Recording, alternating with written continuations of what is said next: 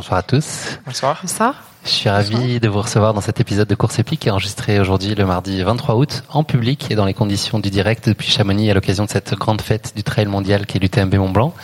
J'ai le plaisir d'avoir à mes côtés ce soir Isabelle Poco, plutôt en face de moi qu'à côté pour être précis. Merci. Marie Oex, c'est ça? C'est ça. Et Baptiste Elmenreich comme troisième invité. Merci pour l'accueil. Avec plaisir. Bonsoir à tous les trois.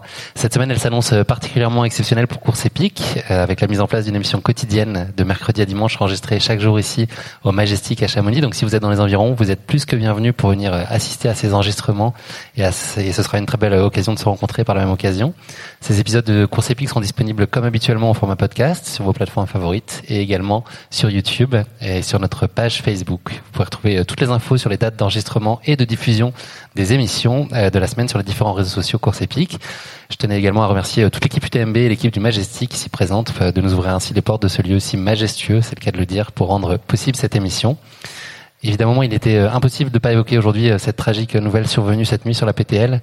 Tout le monde est au courant, je pense, ici, euh, qui est survenue avec le décès accidentel d'un coureur brésilien à proximité du refuge de Plan Glacier. Donc voilà, une nouvelle qui nous attriste évidemment profondément et voilà toutes nos pensées accompagnent la famille des proches euh, la famille et proches pardon du coureur qui a laissé cette nuit la vie sur les sentiers voilà c'est des choses qu'on n'a pas envie de voir je vous propose de démarrer désormais l'émission avec la présentation de nos trois invités du jour. Donc Marie Isabelle Baptiste je vais vous présenter successivement. Et comme vous le savez en fait j'ai glissé une petite information erronée dans la biographie de chacun. Donc je vais vous demander à chacun de trouver euh, le, le, la chose qui n'a pas sa place dans, euh, dans l'introduction de, de, chacun. Donc, il va falloir être perspicace, mais je vous fais confiance sur cet aspect-là. Il n'y a, a, pas trop de problème. Marie, tu as donc 27 ans. Tu as découvert la course à pied à l'âge de 12 ans grâce à ton papa. Tu es une passionnée de course à pied, donc ça t'a suivi. C'est pour ça que tu là aujourd'hui. Et puis, tu aimes beaucoup voyager par ailleurs, entre autres d'autres passions.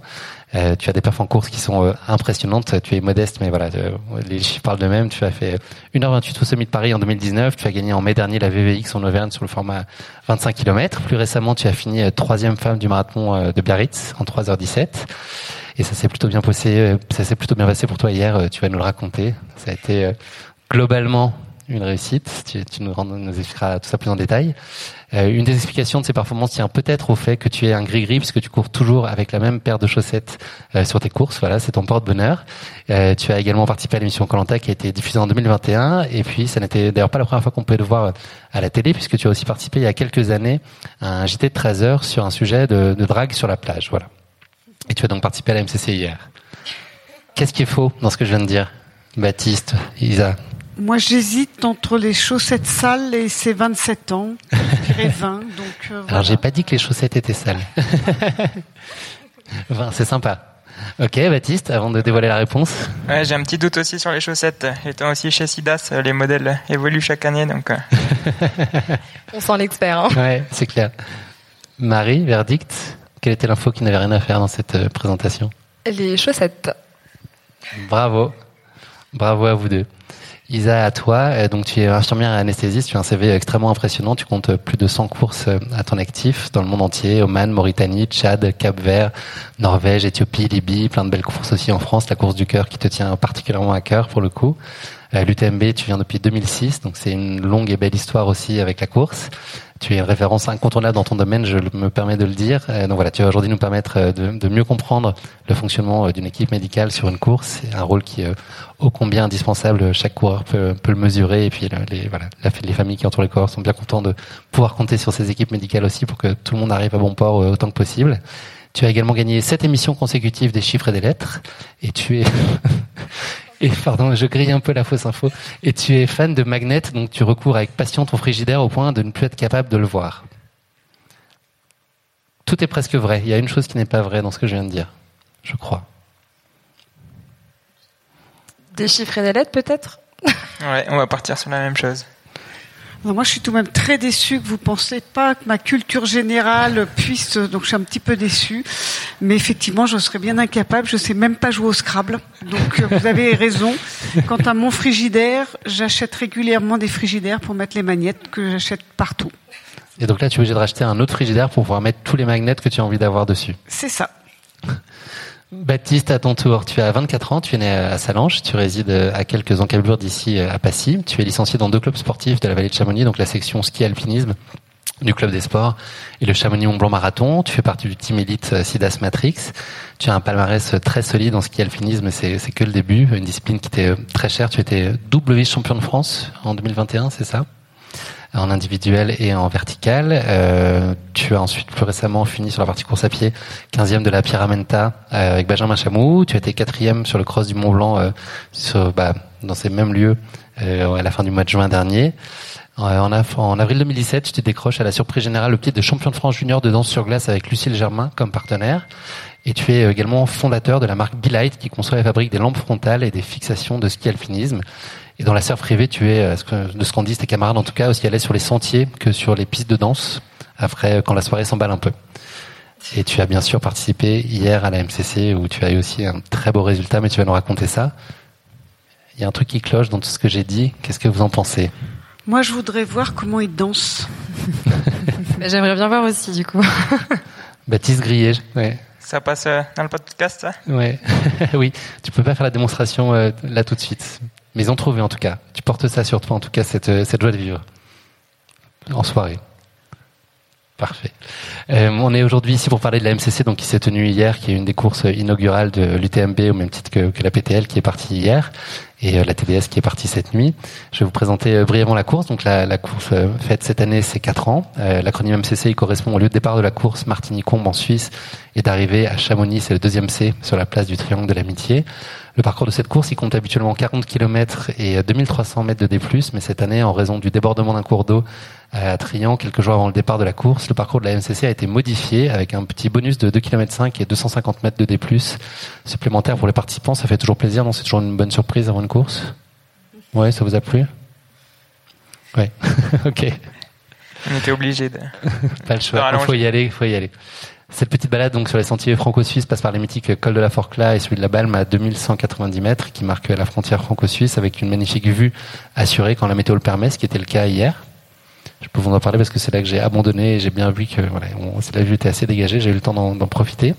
Les premiers arrivants euh, mettront un peu moins de 4 heures. Quant aux derniers finishers, il leur faut passer la ligne d'arrivée avant la barrière horaire de 21h15 en fin de journée, soit un peu plus de 11 heures de course cette année sur ce tracé qui a été modifié. Et une dernière particularité de la MCC, c'est une course qui est destinée en priorité aux habitants de l'espace Mont Blanc et aux bénévoles qui souhaitent goûter à l'expérience UTMB sur une distance qui est plus accessible, entre guillemets, bien que le parcours soit technique et exigeant, ce que vous ne manquerez pas de nous raconter, euh, Baptiste et Marie. Comme le veut la tradition dans l'émission euh, Course épique, à l'issue de la, de la présentation de la course vient la question qui pique. C'est une question un peu piège que je pose à mes invités. Donc là, euh, on est sur un format un peu spécial. Elle arrive assez tôt dans l'émission. Mais la chance que vous avez, c'est que vous allez pouvoir répondre ensemble. Voilà. Isabelle, je pense que quand je t'avais reçu, tu étais toute seule à répondre. Là, vous allez pouvoir vous, vous concerter. Euh, voilà ma question qui pique pour vous aujourd'hui. On connaît bien sûr les multiples exploits de François Daen qui a remporté quatre fois l'UTMB. Mais en réalité, l'athlète qui compte le plus de victoires sur l'UTMB, en l'occurrence une de plus que François Daen, est une femme. Est-ce que ça vous paraît vrai ou faux? Moi, je, je pense que c'est faux. Il faudrait remonter il y, a, il y a quelques années en arrière, mais ça me paraît, ça me paraît faux aussi. Marie Ouais, pareil, j'ai... Je pense à personne en particulier, donc... Eh bien, vous vous êtes tous les trois trompés. Figurez-vous, et ça remonte pas si loin que ça, puisque c'est Lizzie Hawker, qui est une athlète euh, anglaise, âgée aujourd'hui de 46 ans, qui s'est imposée en 2005, 2008, 2010, 2011, 2012. Ouais, tu étais déjà là, Isa, sur les, les sentiers? Ouais. Maintenant que tu le dis, euh, oui, c'est possible. Et donc voilà, et accessoirement, donc elle a aussi remporté le- l'Everest Sky Race, euh, qui est donc une ascension de l'Everest que le, le commun des mortels met deux semaines à monter. Euh, elle, elle a, ça lui a pris 63 heures. Voilà, ça vous donne un ordre d'idée euh, de ce qu'elle est capable de faire. Donc euh, j'ai découvert ça en préparant l'émission. C'était euh, une, une anecdote intéressante. On va passer maintenant désormais à votre MCC, c'est ça qui nous intéresse aujourd'hui. Euh, Marie-Baptiste, déjà premièrement, comment se passe la récup? Euh, Est-ce que vous avez eu des difficultés à monter sur l'estrade de la scène ou euh, ça se passe plutôt bien niveau récupération? Pour ma part, hier, j'aurais eu du mal à monter sur la scène. ce matin, ça allait un petit peu mieux, donc euh, la récup se passe bien. T'as de la chance, hein. moi j'ai dû prendre des petites marches. Isabelle, on va parler plus particulièrement de ton rôle plus globalement. Donc tu, encadres la MCC, mais, tout l'ensemble des cours de la semaine, donc tu es très occupé. Est-ce que tu peux nous en dire un peu plus sur ton rôle, sur ton champ d'action, sur les courses de l'UTMB, enfin les courses de manière plus générale, à moins qu'il y ait des spécificités à l'UTMB aussi que tu pourrais partager avec nous. Mais où est-ce que ton rôle s'arrête et où est-ce qu'il commence? Dans le désordre, où est-ce qu'il commence d'abord? Alors, on va parler plus spécifiquement de l'UTMB. Mon rôle, il est sur toute l'année. C'est-à-dire que on démarre euh, la préparation de l'UTMB suivant dès qu'on a fini le, cette UTMB. Tout d'abord par des réflexions de dire qu'est-ce qui a été bien, qu'est-ce qui n'a pas été bien. Donc ça, ça nous amène à peu près jusqu'au mois de décembre.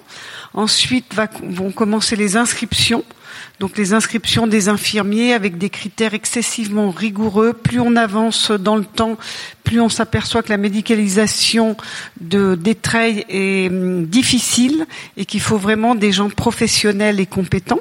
Donc, il y a de plus en plus de demandes de gens qui souhaitent être sur ces courses ou est-ce que ça, ça reste un challenge? Ah, Personnellement, j'ai aucun problème pour le recrutement parce que je connais énormément de monde, donc je fais même des malheureux en disant non, je peux pas vous prendre. Donc au niveau, à ce niveau-là, j'ai pas, pas de souci j'ai un très très gros réseau. Donc euh, janvier, février, ce sont les inscriptions et à partir de février jusque juin, ce sont les plannings. Sachant que sur des plannings, il faut concilier les compétences des gens, les médecins, les infirmières, mettre les nouveaux euh, pas ensemble, nouveaux avec un ancien, euh, gérer, ne pas mettre. On a énormément de critères par rapport à ces plannings, ceux qui marchent en montagne, ceux qui marchent pas. Donc ça, j'avoue que c'est un joli, c'est pire que les chiffres et les lettres. Là, je, je gagne au niveau des plannings. Et, c'est mouvant en temps réel, j'imagine que euh, là, dans, même dans cette semaine, là, il y a encore des choses, des allers-retours, des gens qui peuvent. Et, et là, pendant cette euh, semaine, c'est toute la semaine de gérer mon but que tout se passe bien. C'est-à-dire que tout se passe bien, qu'il n'y ait pas d'anicroche. Effectivement, aujourd'hui, j'ai un infirmier qui m'a appelé, ma femme est malade, il faut, elle est hospitalisée. Donc là, ben, il faut que je me débrouille pour qu'il aille voir sa femme. On a eu hier sur la MCC une secouriste qui est tombée, elle a une entorse et elle devait être là toute la semaine. Donc effectivement, une régularisation des plannings en permanence. Et puis ce, ce, rôle, je dirais que tout va bien. Et la petite anecdote hier sur la MCC que j'ai adorée, c'est-à-dire je suis rentrée là où il y avait tous les coureurs, il y avait tous les médicaux, il y avait au moins 15 euh, médicaux, secouristes, infirmiers, médecins qui couraient. Je suis rentrée pour la photo et là j'ai entendu hurler tous, tous ces, ce, ils m'ont hurlé maman t'es là c'est trop bien. Et là les autres coureurs ont regardé l'air de dire mais c'est qui celle-là voilà. Elle a eu autant d'enfants que elle ça. elle a eu autant d'enfants. Et effectivement mon but je dirais euh, de dire que je suis un peu la maman de tout le monde faut pas exagérer non plus mais il faut que ça se passe bien il faut que ça roule pour que au niveau professionnalisme du soin on soit hyper compétent on parle de combien de personnes là sur, euh, Alors on parle de 70 infirmiers, 40 médecins et 40 à 50 secouristes. Avec un chef de poste pour les médecins, un chef de poste pour les secouristes, et moi je m'occupe des infirmiers, mais on travaille beaucoup ensemble puisque c'est sans arrêt des réflexions communes. Marie, on va parler euh, plus particulièrement de ta course. Est-ce que tu peux euh, nous raconter dans quelle disposition tu t'es présenté sur la MCC C'était un peu particulier pour toi euh, cette année en termes d'engagement. tu avais un peu fait une coupure après le marathon de Biarritz qui était un peu avant l'été, je crois, à ne pas dire de bêtises. Voilà, Est-ce que tu peux nous raconter un peu dans, quelle disposition tu étais Est-ce que tu étais venu chercher finalement sur cette course? Tu me reposais la question il y a trois mois. Je t'aurais dit, ouais, je vise un top 5 féminin. Je pense que par rapport au temps des femmes l'année dernière, j'étais à peu près dans ce tiers. Et en fait, c'est vrai que j'ai tellement enchaîné cette année, j'ai tout accepté en termes de courses, j'ai dû faire, euh, je sais pas combien de marathons, peut-être 3 4 et plein de semis. Donc, je me suis dit là, c'est pas terrible, euh, faut que je me préserve un minimum. Euh, donc, j'ai pas forcément, enfin même pas du tout suivi de prépa. J'ai terminé sur le marathon de Biarritz, j'étais super contente euh, de cette place et je me suis dit là, je profite de mon été. Alors je savais que j'avais les chances euh, fin août, donc je repoussais un peu. Je me suis dit bon, je m'entraînerai un peu plus tard. Et en fait, euh, je pense que mentalement, euh, si t'as pas envie de t'entraîner, il faut pas se forcer non plus. Donc j'ai profité de mon été et puis. Tu je... d'Islande, non c'est ça, quelques jours avant? Ouais, donc j'ai quand même fait l'Islande. Bon après c'est du trek, c'est c'est pas du tout la même chose, mais le fait quand même de marcher, t'as pas le même dénivelé qu'ici, mais ça, je suis toujours un peu en condition physique quoi. Je fais toujours un peu de sport. J'ai fait de l'alpinisme début août aussi, donc voilà, le mois d'août était quand même sportif, mais euh, sans course à pied. Est-ce que tu avais déjà eu l'occasion de courir une des courses de l'UTMB Non, c'était la première en plus, donc euh, je voulais pas être ridicule. Et euh, donc non, je me suis dit, je vais quand même me donner à fond euh, comme d'hab. De toute façon, quand tu commences à mettre euh, tes épingles, euh, ton dossard euh, sur le t-shirt, là c'est parti en fait. Tu peux pas, déjà il n'y a pas de retour en arrière et t'es dans un mood compète quoi qu'il en soit. Donc je me suis dit ça va être aux sensations, on verra comment ça se passe. Je voulais pas me griller non plus, mais j'ai clairement senti que j'avais pas l'entraînement. Donc c'est pour ça que j'ai eu des crampes. c'est pour ça que, enfin je sentais qu'au niveau de la gestion, mon corps était plus en train de subir une surprise. De quoi Ça n'a pas été une surprise. Non, c'était pas une surprise, mais je pense que les sensations que j'ai ressenties hier, euh, enfin en fait, je l'ai jamais vécu vraiment sur une course, donc là, j'étais vraiment pas du tout préparée, quoi. C'est franchement j'avais mal partout dans le corps quoi. J'avais des, des, crampes même au bras enfin le truc improbable. Je, ok j'ai utilisé les bras avec les bâtons mais j'ai pas couru sur les bras donc euh, je comprenais pas ça me prenait jusqu'au cou. Enfin à un moment je me suis dit là je peux plus avancer en fait. Et euh, c'est ça que j'aime. je suis une crampe j'étais une crampe.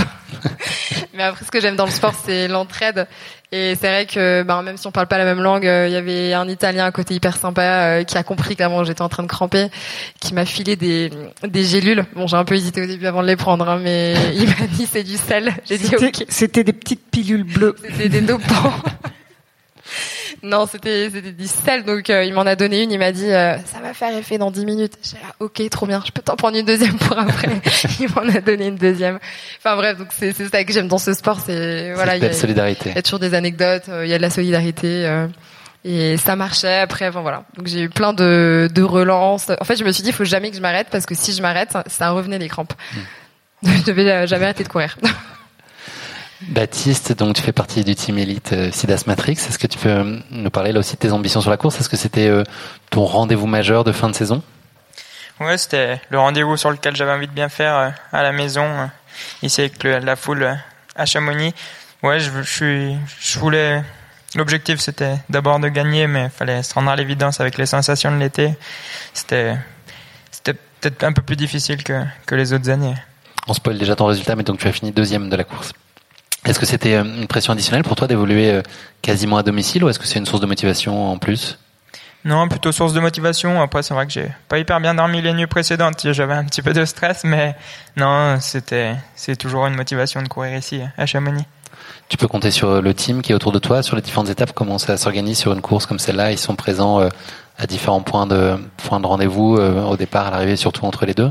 Ouais, alors la petite spécificité de MCC OCC, c'est qu'il n'y a pas fort forcément le droit d'avoir de, ravitaillement extérieur à ceux de l'organisation. Donc euh, ils étaient plutôt là pour, encourager, pour filmer, pour faire des photos. Et, depuis Martigny, euh, à chaque euh, point accessible en voiture, ils étaient là sur le bord pour nous pousser, nous donner un peu plus de force d'aller au bout.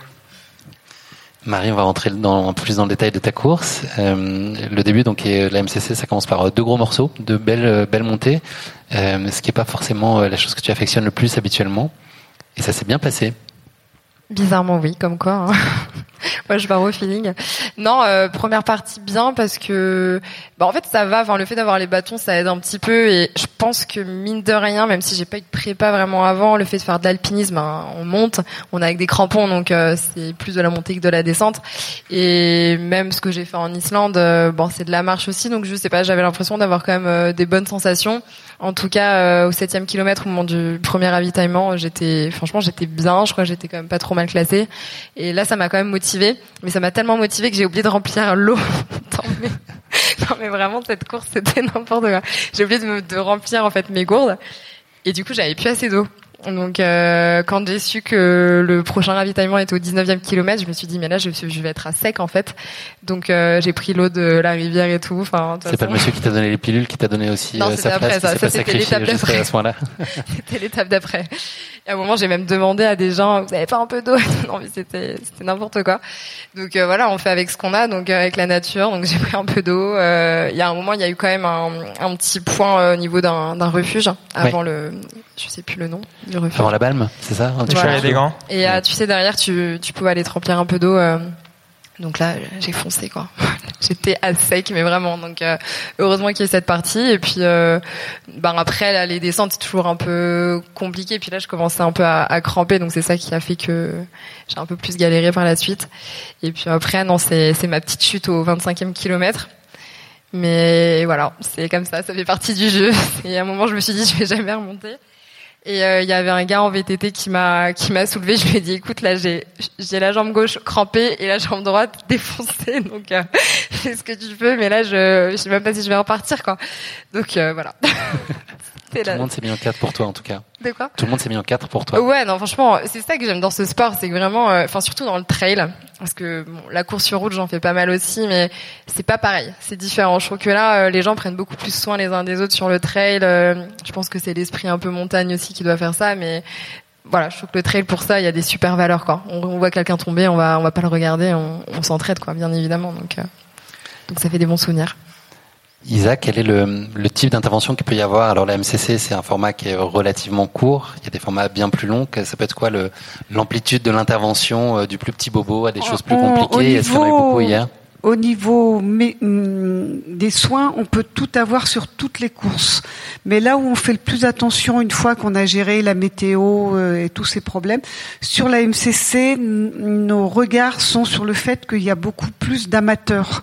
C'est-à-dire que c'est soi-disant la petite course. Moi, j'estime qu'il n'y a pas de petite course. 40 km, elle est très exigeante, cette MCC.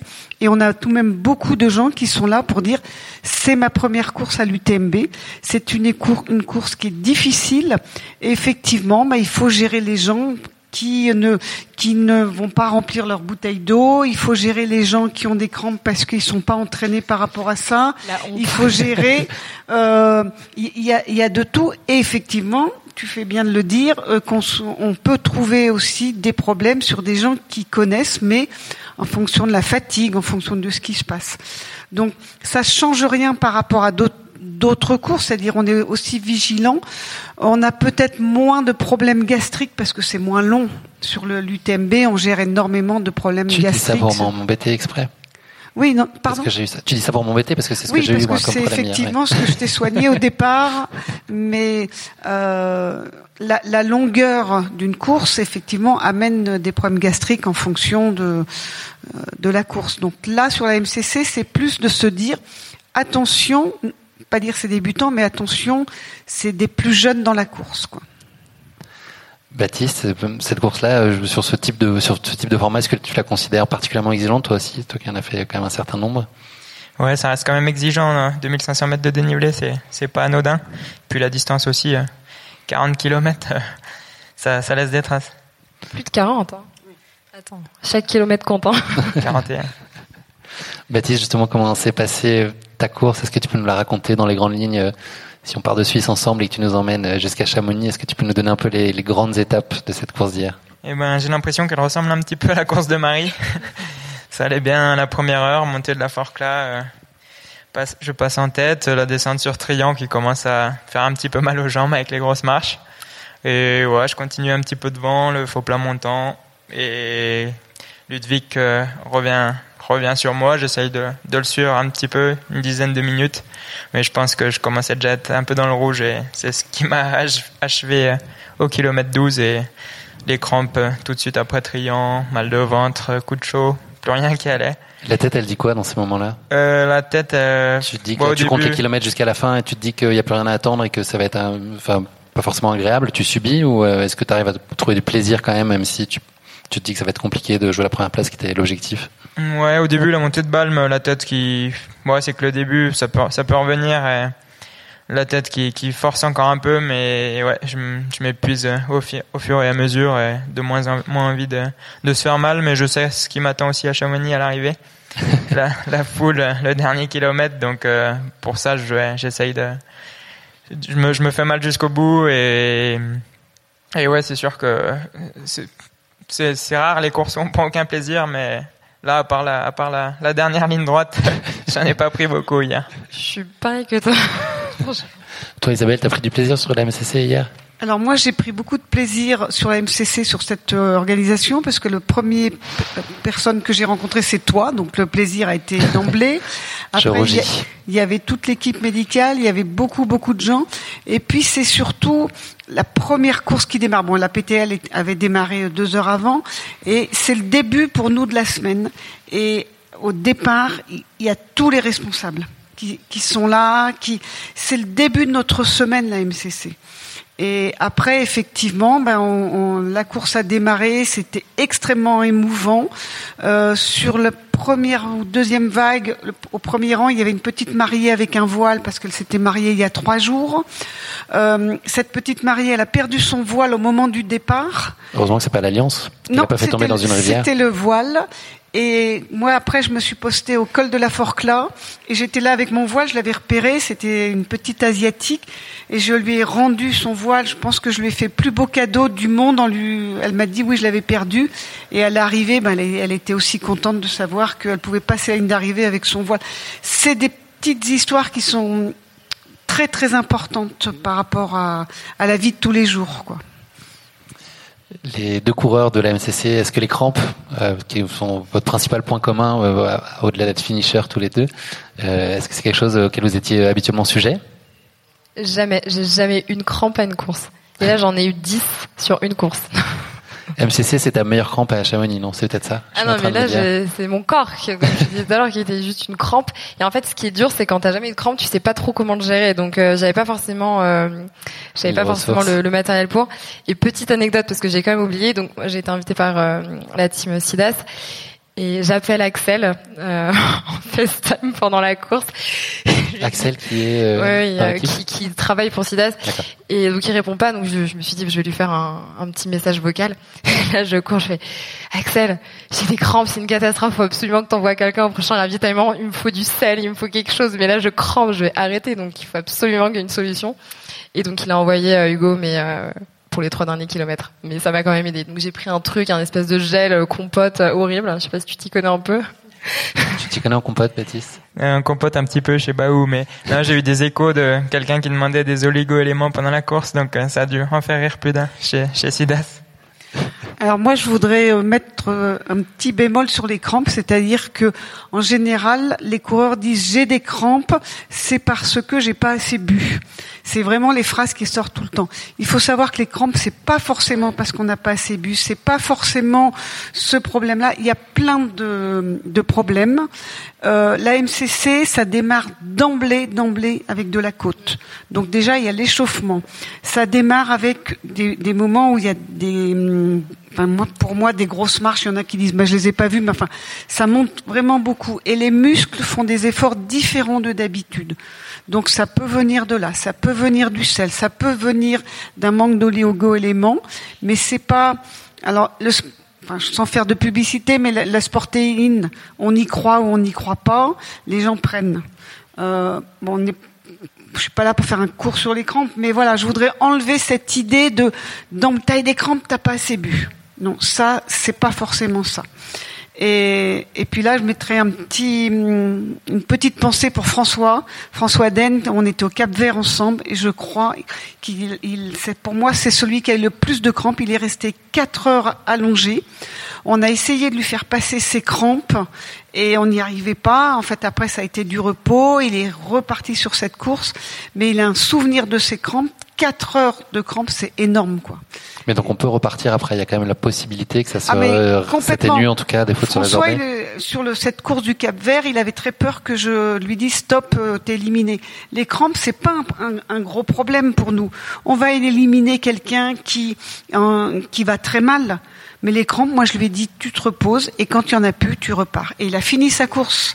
Hein, c'est donc ça, ça c'est important euh, par rapport à ce problème. Et toi, Baptiste, les crampes, c'est ta relation avec les crampes? Ouais, ouais j'en avais aussi bien discuté. complicated. Ouais, avec François, que lui, ça venait plutôt d'un virus. mais quand on a pu courir la, la pyramide hiver ensemble. Mais ouais, je suis très, j'ai toujours été très sujet aux crampes aussi. Ouais, sur la une MCC, c'est dur de s'arrêter pour attendre que, qu'elle passe. Donc on force dessus un petit peu jusqu'au bout. Mais ouais, sur des formats de 25, 40 km, c'est là où c'est le plus fréquent pour moi. Donc euh, l'effort est, hyper intense. Le, la distance qui commence à, à être longue, mais mais ouais, avec, à haute intensité, sur des formats plus longs, on, on, force moins sur les mollets, sur les, sur les quadrilles. Donc, euh, les, les, les crampes viennent pas forcément. Sur des formats plus courts, bah, elles, ont, elles, ont, elles ont pas le temps de venir. Mais ouais, l'année dernière, j'étais assez épargné par les crampes. Mais ouais, plus jeune, j'ai toujours, euh, toujours aussi souci. C'est l'âge. 24 ans, il y a, ouais. t'es en train de, de redescendre. Et au col de la Forclaz, on m'a appelé pour dire venez vite, il y a un monsieur qui a un malaise, qui a un malaise. Donc quand on vient, on sait jamais ce que c'est quoi un malaise. Et en fait, je suis arrivée, il hurlait. Donc déjà j'ai dit il va bien, il hurle. Donc ce... et en fait il hurlait parce qu'il avait des crampes. C'était une crampe. Et immédiatement j'ai tiré dessus. Donc on, on a des, des, manières de tirer euh, au niveau des crampes. Et il me dit vous me faites mal, vous me faites mal, vous me faites mal. Et la crampe est passée parce qu'avec un, une certaine pression. Et très vite il m'a dit ah mais j'ai plus mal, j'ai plus mal. Et la crampe a repris une minute après. Là il m'a dit retirez, retirez. Euh, enfin c'est le... après j'ai pas su s'il lui avait redémarré. Sur plus globalement sur euh, des courses peut-être un peu plus longues comme peut l'être l'UTMB, comment et quand on se décide euh, la répartition et le déploiement des équipes médicales? Est-ce que vous identifiez des zones euh, plus à risque et sur lesquelles il faut des profils particuliers ou des compétences particulières? Est-ce que il y a une cohorte qui suit un petit peu l'avancée du groupe de tête, certains qui sont plutôt sur les queues, enfin des profils qui sont plus sur les, les queues de peloton de course? Comment est-ce que tout ça, se, cette musique se, se construit? Alors pour l'UTMB, c'est un travail de, de, tout le temps. On travaille donc avec la société médicale Dockever qui gère euh, cette course. On travaille avec le directeur de course et les gens qui connaissent bien le terrain. Et on, on voit sur les, les, postes, là on doit mettre un médecin, là on doit mettre deux infirmiers, là on met un anesthésiste, là on met un réanimateur. C'est un travail énorme et on n'est pas à se dire on met plus de gens en fin de course. Non, c'est vraiment les médicaux, ils sont répartis sur toutes les courses, puisque on peut avoir des gens euh, au départ de l'UTMB, aux ouches euh, même, qui, ont un problème. Donc vraiment, c'est une répartition complète, qui est une étude qui est faite avec tous les gens qui connaissent euh, le terrain.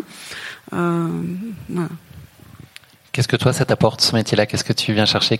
C'est quoi la flamme pour venir sur une course à chaque fois? Qu'est-ce qui s'allume l'étincelle?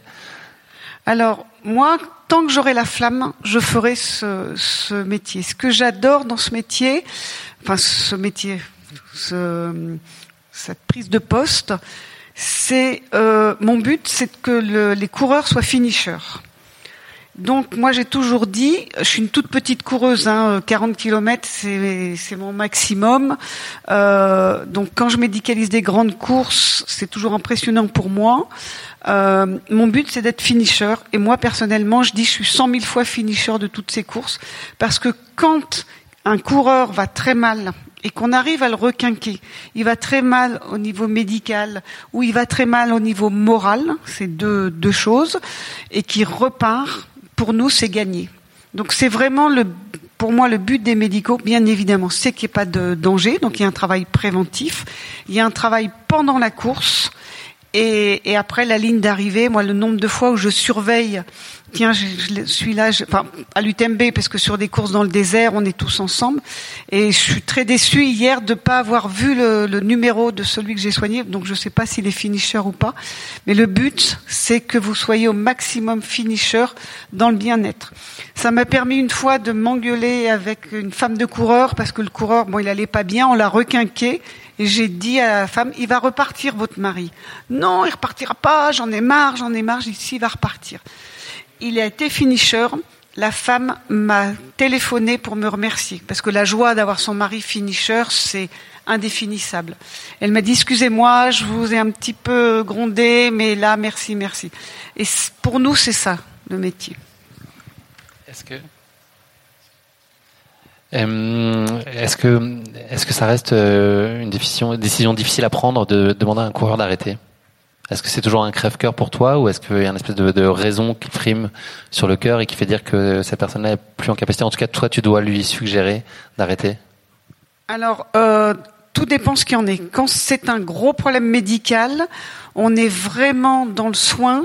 Donc on est dans notre métier et c'est comme ça, il faut arrêter. Alors bien évidemment, il faut y prendre des pincettes et, on sait que c'est difficile pour le coureur, il s'est vraiment euh, entraîné, mais nous on a une raison médicale. Après, quand le coureur me dit je crois que je vais arrêter parce que j'ai des ampoules aux pieds, moi c'est pas mon problème. Moi j'ai soigné les ampoules, je sais qu'il va avoir mal, mais il peut redémarrer. Il peut redémarrer. Donc, donc je fais tout pour qu'il redémarre. Mais après, on n'est pas des magiciens. Et c'est là où je suis un peu déçue. J'ai fait un super pansement, je sais qu'il va mieux, j'ai donné ce que je pouvais. Et puis il décide de ne pas redémarrer parce que la souffrance, à un moment, euh, il n'en peut plus. Oui, là c'est un crève-cœur. Je reconnais. Ça vous est déjà arrivé de vous faire arrêter pour raison médicale sur une course? Non. Non, pas trop. On fait pas trop d'ultra encore, donc. Ouais. Après, ça peut arriver à tout moment. Hein. C'est pas forcément la distance, comme vous l'avez dit. Donc, euh, Si vous faites une cheville, vous continuez ou pas? À tout dépend comment est la cheville. hein. C'est- Moi, franchement, je me dis, du moment que c'est pas cassé, je continue. Je sais pas toi, mais. Ça dépend des objectifs euh, qui arrivent derrière. Si- S'il y a des, des courses importantes dans les semaines ap- après, euh, non, c'est vaut mieux arrêter. Si c'est la fin de saison et, et qu'on- qu'il reste plus que quelques kilomètres, bah, on peut continuer de forcer. Tu arrives à rester raisonné et raisonnable. On va parler quand même de vos résultats de, de course. Donc Baptiste, tu as fini euh, deuxième hier. Qu'est-ce qui prédomine là euh, à J plus 1 C'est euh, la satisfaction malgré tout de cette position qui n'était pas celle que tu imaginais C'est euh, quelques regrets euh, Est-ce que tu, tu refais le scénario de la course euh, autrement? Non, des regrets, j'en ai pas. Ça, des faits de course, ça s'est passé comme ça. On peut pas revenir en arrière. Et après, ouais, j'ai quand même bien pu profiter de l'arrivée et après l'arrivée. Donc, je retiendrai seulement ça de ma course, quoi. Je vais, je vais essayer d'oublier ce qui s'est passé pendant. Marie, toi, il y a le résultat. Est-ce que tu es quand même globalement satisfaite, même si euh, dans des conditions de préparation différentes, tu aspirais à mieux. Il y a aussi euh, eu plein de moments, je pense, euh, sur les bords de sentier, enfin cette ambiance que moi j'ai trouvé, qui a eu la chance de courir aussi partiellement la course, cette ambiance vraiment hyper chaleureuse et qui te porte. Il reste plein de choses positives donc de cette course pour ouais, toi. toujours. Enfin, pour moi, la, la course à pied, c'est toujours du positif. Hein. C'est, moi, je viens chercher euh, des, des sensations. Enfin, je pense que quand on court, euh, c'est quelque chose que j'ai appris avec le temps. Enfin, moi, je cours depuis que j'ai 12 ans. J'ai commencé euh, avec l'école des crosses, donc euh, c'est, c'est quand même dur. Et puis après, j'ai, je me suis un peu forgée justement avec toutes ces courses. Et depuis quelques années, enfin, j'ai pas forcément voulu me relicencier parce que pour moi, la course à pied, ça reste du plaisir. Y a un moment, ça l'était moins devenu parce que, ben, la pression de des entraînements, etc. Et c'est vrai que moi aujourd'hui j'ai fait le choix de de rester compétitrice, ça c'est clair, c'est en moi, mais de prendre du plaisir dans chacune de mes courses. Donc moi je sais qu'aujourd'hui je me prends plus du tout, euh, enfin je, je me mets aucune pression en fait, peut-être pas assez justement. J'ai quelques souvenirs sur euh, la Transgrande Canaria où euh, j'étais avec toute euh, la team d'athlètes Brooks qui rigolait parce que clairement euh, j'avais pas la moitié de, enfin du kit, euh, du kit sécurité là, enfin du kit obligatoire, il me manquait la moitié. Et Mathieu Delpech avait bien rigolé dans la voiture parce que clairement lui il était tellement dans sa bulle et moi j'étais là ah ouais c'est vrai il faut ça ouais d'accord et en fait je pense que je sais que voilà je, m'impressionne entre guillemets et je trouve que c'est bien d'être fier de soi. Enfin moi je sais que je suis fière de ce que j'ai fait même si euh, c'est qu'une dixième place parce que je sais que derrière euh, j'ai pas la rigueur d'une athlète et que ça reste aussi un plaisir. Donc euh, je suis dans la compète mais la compète plaisir on va dire Baptiste, euh, est-ce que tu veux nous parler quand même du team dans lequel tu évolues, Sidas Matrix, qui est une approche assez singulière, qui a vraiment cette logique de sport euh, professionnel et de performance, mais qui laisse aussi euh, la- pas mal de latitude finalement pour exprimer et puis du temps pour développer les talents. Est-ce que tu peux nous parler de ce qui t'a mené jusqu'à Sidas et puis l'accomplissement que tu y trouves aujourd'hui au sein du team? Ouais, alors j'étais déjà accompagné par Thomas, donc manager du team les années d'avant, et puis j'avais commencé à être entraîné aussi par Simon, le deuxième, le deuxième fondateur euh, du team euh, avant, avant qu'il qu'il crée cette aventure. Et ouais, j'ai tout de suite ad- adhéré au projet, connaissant les deux, étant très attaché à eux, et en connaissant aussi l'équipe qu'ils allaient essayer de recruter, donc des jeunes euh, avec un super état d'esprit, un peu, un peu dans, tous dans les mêmes délires. Et on avait, on avait un bon bout de chemin à faire tous ensemble, donc c'est- on se pousse tous vers le haut. On, on a, on a grandi plus ou moins ensemble déjà depuis quelques années, et on se pousse les uns les autres. C'est, c'est ce qui nous, ce qui nous anime au quotidien, et ce qui, ce qui nous fait monter petit à petit euh, tous ensemble. Le ski alpinisme, c'est aussi assez central dans, ta pratique. Est-ce que tu peux nous expliquer euh, comment tout ça coexiste? Est-ce que c'est une logique finalement de saisonnalité? Est-ce qu'il y a en majeur, j'imagine, le ski alpinisme beaucoup plus l'hiver, mais est-ce que ça veut dire qu'il y a beaucoup beaucoup moins de trails ou est-ce que tu essaies de pas trop couper? Et puis qu'est-ce que tu apportes chacune de ces disciplines? Et à terme, est-ce que les deux sont conciliables pleinement? Est-ce que tu peux euh, ambitionner d'avoir des, des résultats euh, de très haut niveau dans les deux disciplines? Ou il faudra choisir un moment? Alors j'adore passer du temps en montagne, donc en habitant par ici, l'été c'est c'est plus facile d'aller courir. L'hiver, quand euh, la neige descend, ça devient compliqué de, de monter en montagne. Le plat c'est mon, truc euh, l'hiver, mais j'essaye quand même de garder pas mal de séances de course à pied. Ça fait ça fait aussi du bien pour le ski. Le, ski l'hiver, ça fait du bien pour l'été. Ça ça ça donne de la force. il y a plein de plein de bénéfices.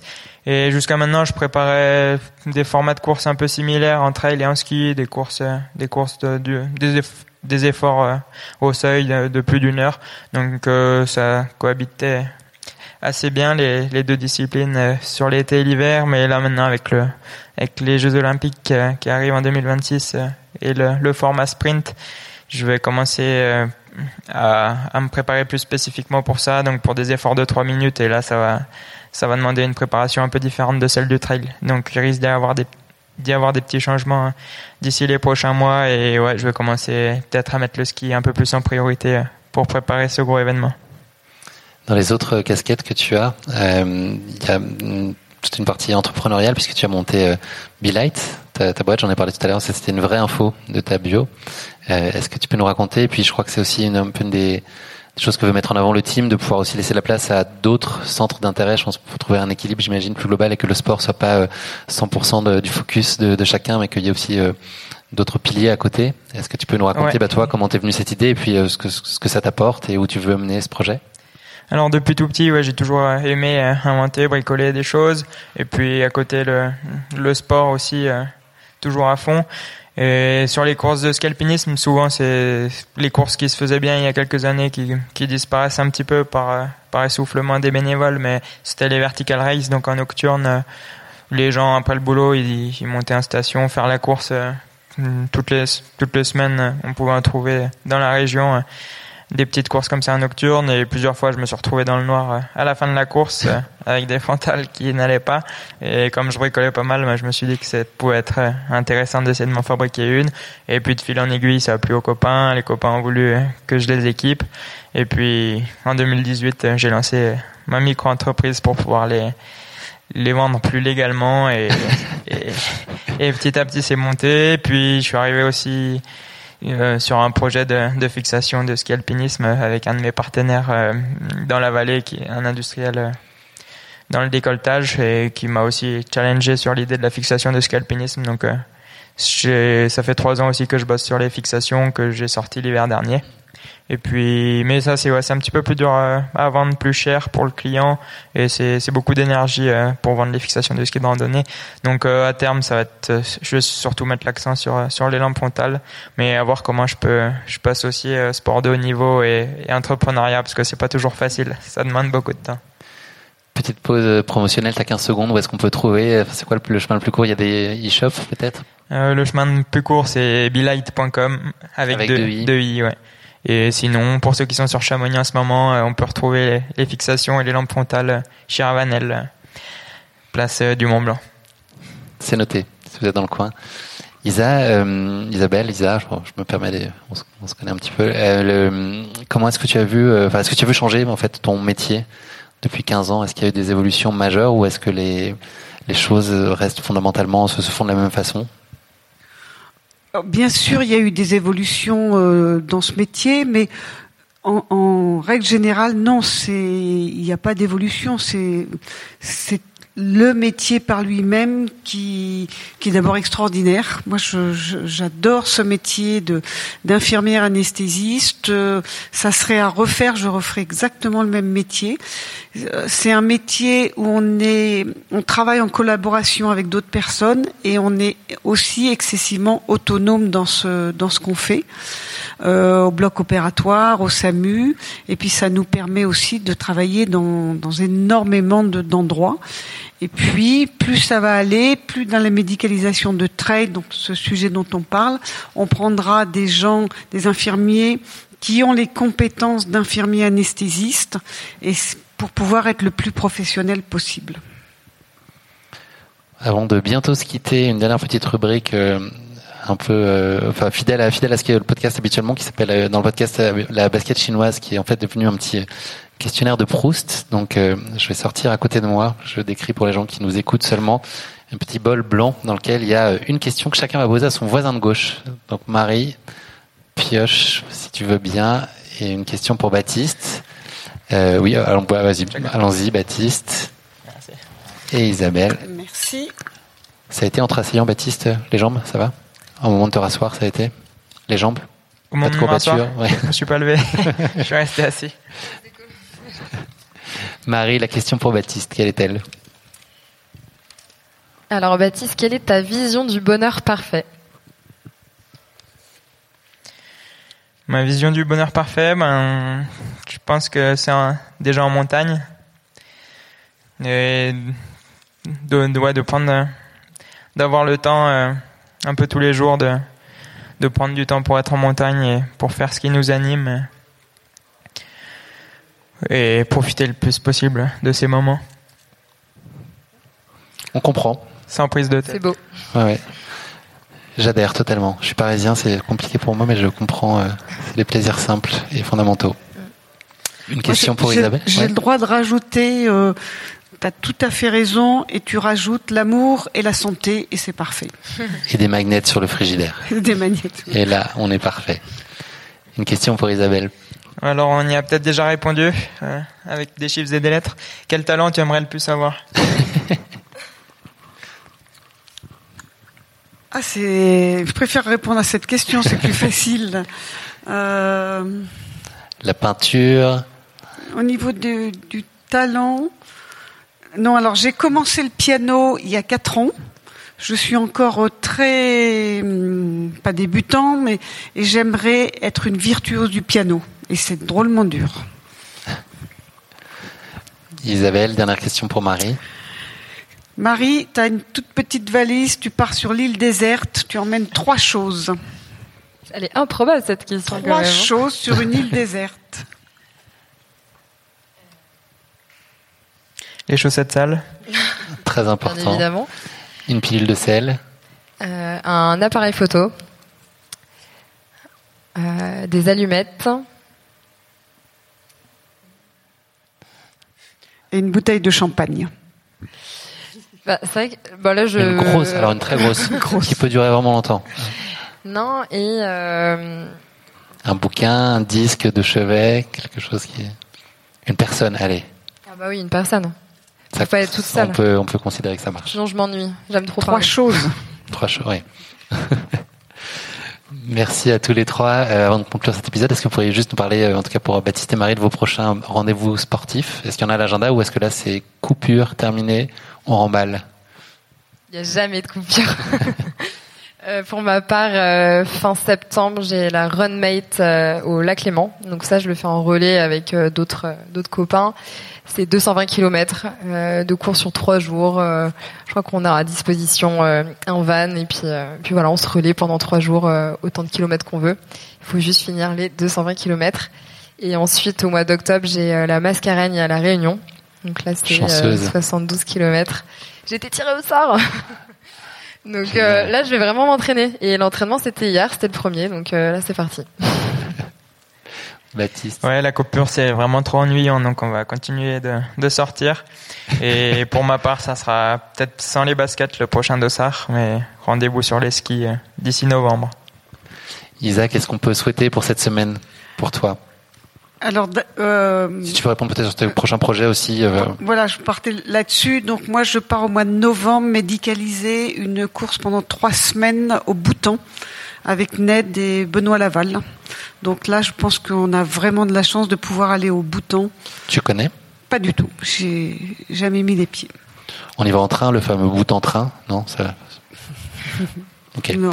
Ça se coupera pas au montage, tant pis, on la laisse, c'est pas grave. Et, pour cette semaine, donc, euh, au-delà de ce projet du bouton, qu'est-ce qu'on peut te souhaiter Alors, ce- cette semaine, c'est vraiment que les courses se passent bien, que les coureurs se fassent plaisir et que tous les bénévoles, il faut savoir que sur l'UTMB, on est plus de 2000, euh, il y a plus de 2000 bénévoles et que vraiment tout le monde travaille euh, avec entrain et plaisir. Une dernière question, euh, très futile. Quelle est la prochaine chose que vous faites là, juste après On se dit au revoir, vous sortez du Majestic. C'est quoi votre programme là Retrouver les copains et manger. Allez boire des canons. Moi, je fais partie d'un un club de course de filles qui s'appelle Cœur de Reneuse. Elles m'attendent pour l'apéritif à côté de l'église. On voit bien le point commun quand même entre les trois. Ça fait plaisir. Allier le sport et le plaisir et l'apéro et la fête avec les copains. Vous avez bien raison. C'est l'intérêt vais- de courir le lundi. Exactement. Je vais Courir faire de plus pour manger plus. Merci à tous les trois pour votre disponibilité pour euh, nos échanges. Euh, bonne continuation à chacun dans vos projets respectifs. Je vous souhaite de bien profiter de toutes les réjouissances que va nous offrir cette semaine à Chamonix. On a beaucoup de chance d'être là. Euh, merci également au public pour sa présence. Si vous voulez venir, je serai ravi de vous accueillir demain, mercredi à 17h45 pour l'enregistrement de notre prochaine émission qui est consacrée à la TDS en présence de Sissi Cusso, Jean-Michel Fort-Vincent, Jean-Michel Fort-Vincent, pardon, et Ludovic Pomeray, qui, on me l'a appris il y a quelques instants, a gagné la TDS. Il a gagné. Bravo. On est super content pour lui. Donc nous aurons demain le plaisir d'avoir le vainqueur de la, la, TDS. Voilà. Encore un casting de rêve comme aujourd'hui. Merci à tous les trois. Bonne fin de journée. Merci beaucoup. Et on va se recroiser à Chamonix avec plaisir. À bientôt. À tout Merci, bonne soirée.